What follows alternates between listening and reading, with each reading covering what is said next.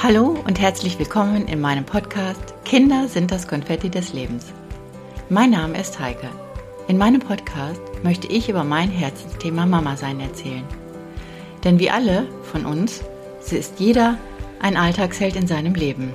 Meine Themen werden sein, warum verhalte ich mich in manchen Situationen so, warum ärgert es mich gerade, warum muss ich immer denken, was andere denken. Meine Quelle des Wissens ist meine Selbsterfahrung.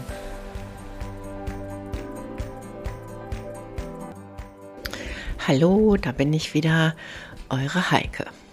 Ja, zweite Podcast-Folge im Jahre Januar 2023. Da ihr mich alle letztes Jahr so motiviert habt, mir so tolle Feedbacks gegeben habt, dass ich weitermachen soll, mache ich es jetzt einfach. Genau. Und heute sitze ich an einem anderen Ort als sonst. Denn wie ihr ja wisst oder vielleicht auch noch nicht wisst, meine Tochter, mit der ich vier Monate eine WG hatte, ist auf Reisen gegangen. Zurück an den Ort, wo sie jedes Jahr gerne ist. Wieder für sechs Monate oder auch länger. Ja, es war eine tolle Zeit. Zu sehen, wie dein Kind ihre Arbeit verrichtet, zu sehen, dass man ihre Rituale mit meinen Ritualen in Einklang bringt. Ja, und wie schon erwähnt, habe ich jetzt wieder mehr Platz auf der Ablage im Badezimmer, den ich eigentlich gar nicht nutze. Ja, es war die ersten Tage sehr still und der Abschied war wieder mal emotional ergreifend. Aber ich bin dankbar dafür, dass wir gesund sind ich bin dankbar dafür, dass meine Tochter gut angekommen ist und jetzt ein bisschen auftanken kann von dem Stress, den sie halt in ihrem Leben tagtäglich hat. Ja, das sind alles so Attribute, wo ich sagen kann, darüber bin ich sehr dankbar. Natürlich ist es jetzt wieder ein bisschen einsamer und stiller, aber trotzdem hat jeder sein eigenes Leben und das sollte man respektieren sowie akzeptieren. Gehen lassen und sich freuen, wenn sie wiederkommen. Ja, das sind so Themen in dem Leben einer Mama.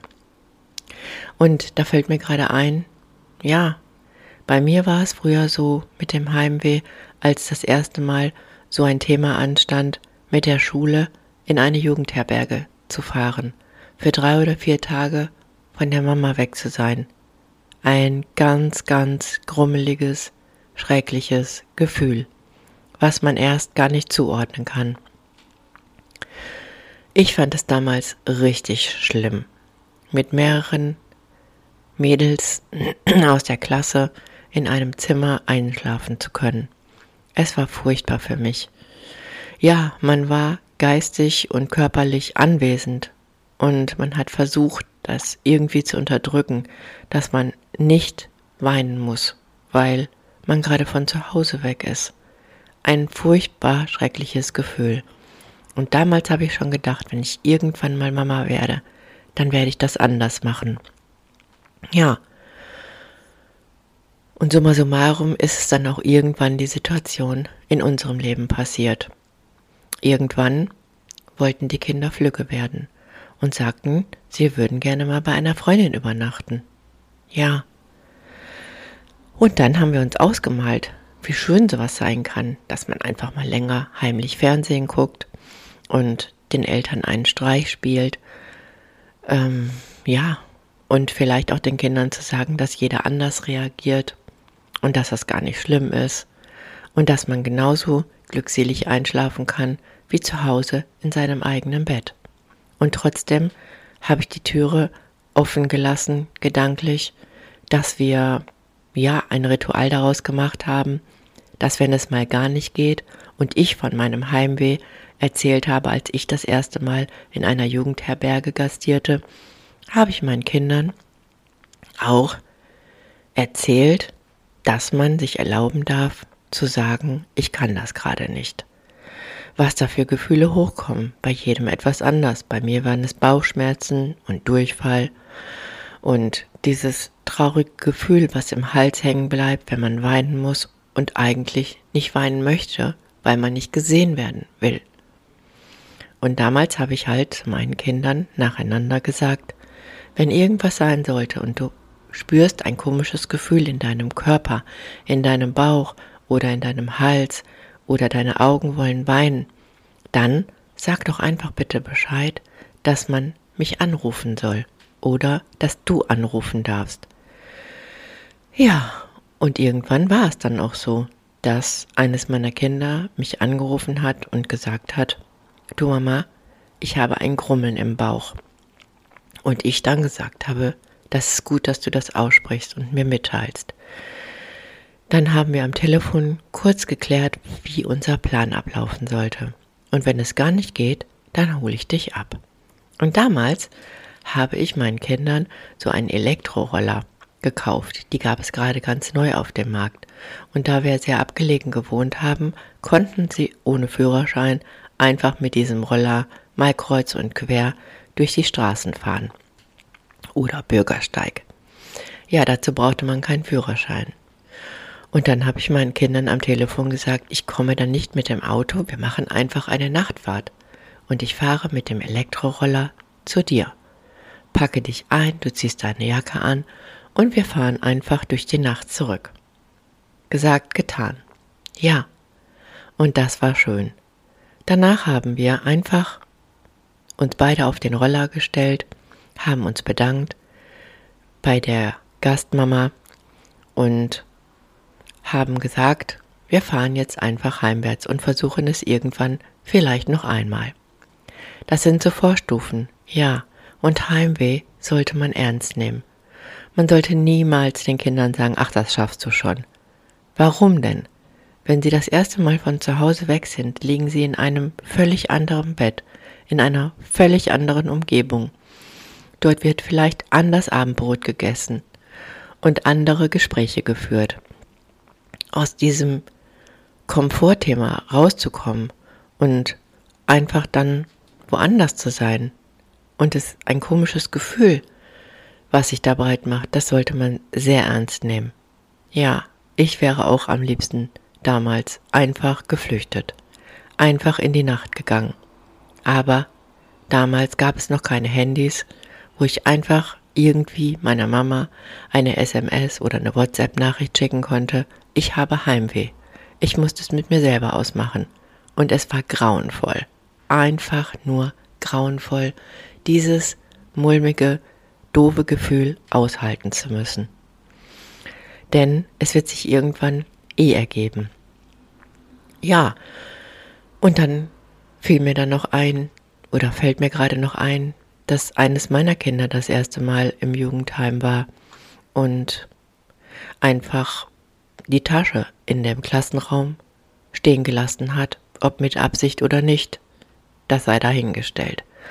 Auf jeden Fall war ich froh, dass ich dann mit meinem Mann dorthin fahren konnte in diesen Ort, um ihr die Tasche zu bringen.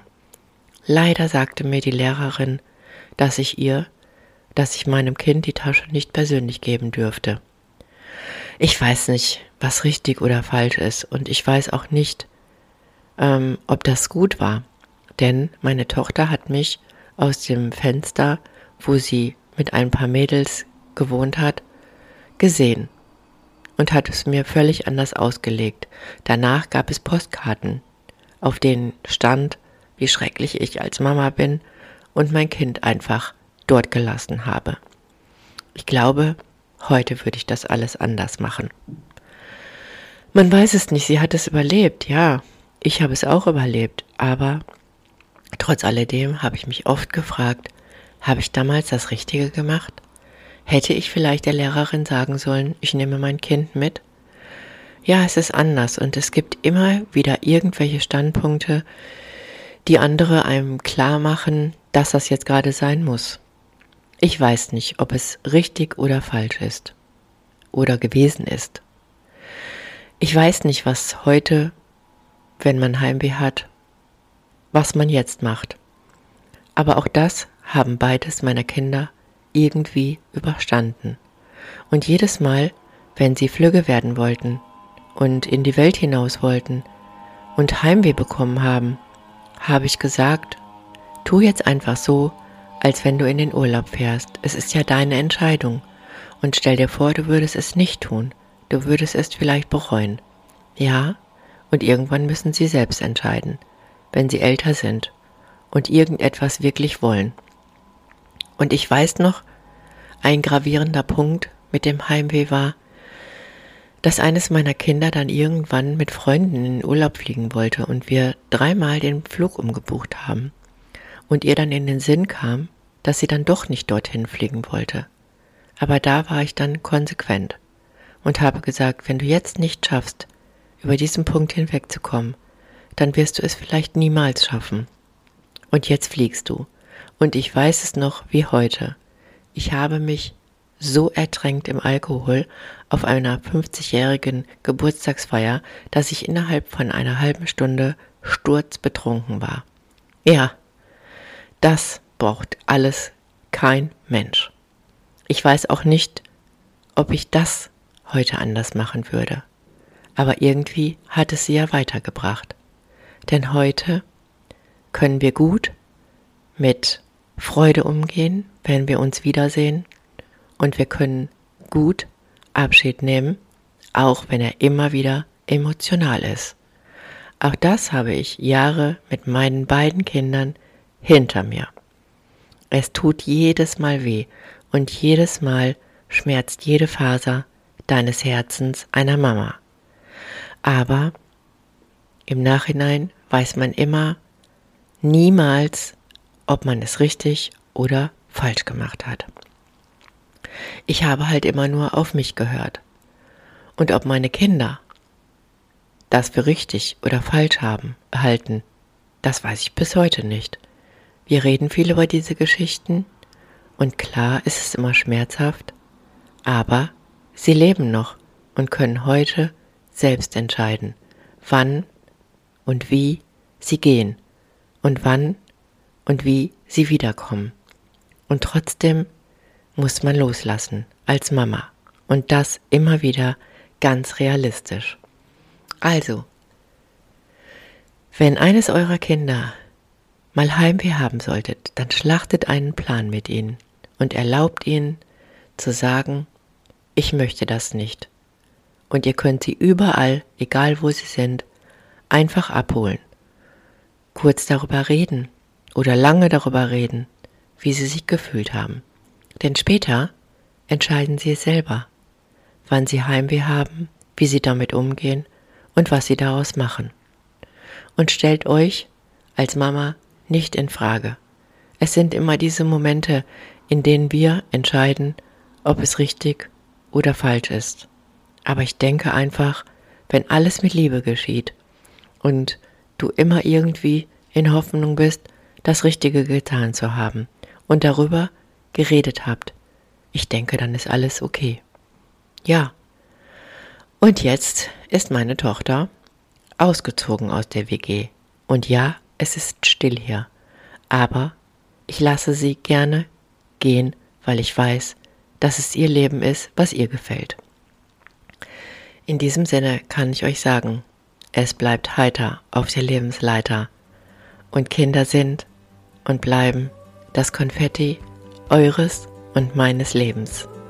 Bis zum nächsten Mal. Tschüss, eure Heike.